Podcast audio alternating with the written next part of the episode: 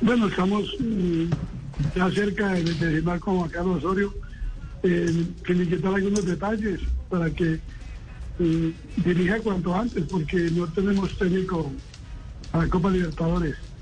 A la Copa Libertadores se exige licencia pro y, no- y nuestros técnicos no la tienen aún. Gerson, eh, Usme y, y Alfonso la están gestionando. No, yo creo que ya detalles sin importancia, porque ya tenemos claro que, que a Juan Carlos le gustan los proyectos deportivos. Él no es un hombre apegado al dinero. Él es un apasionado por el fútbol y quiere construir un proyecto para que América va a ser protagonista de la Copa Libertadores y sumar más títulos eh, nacionales.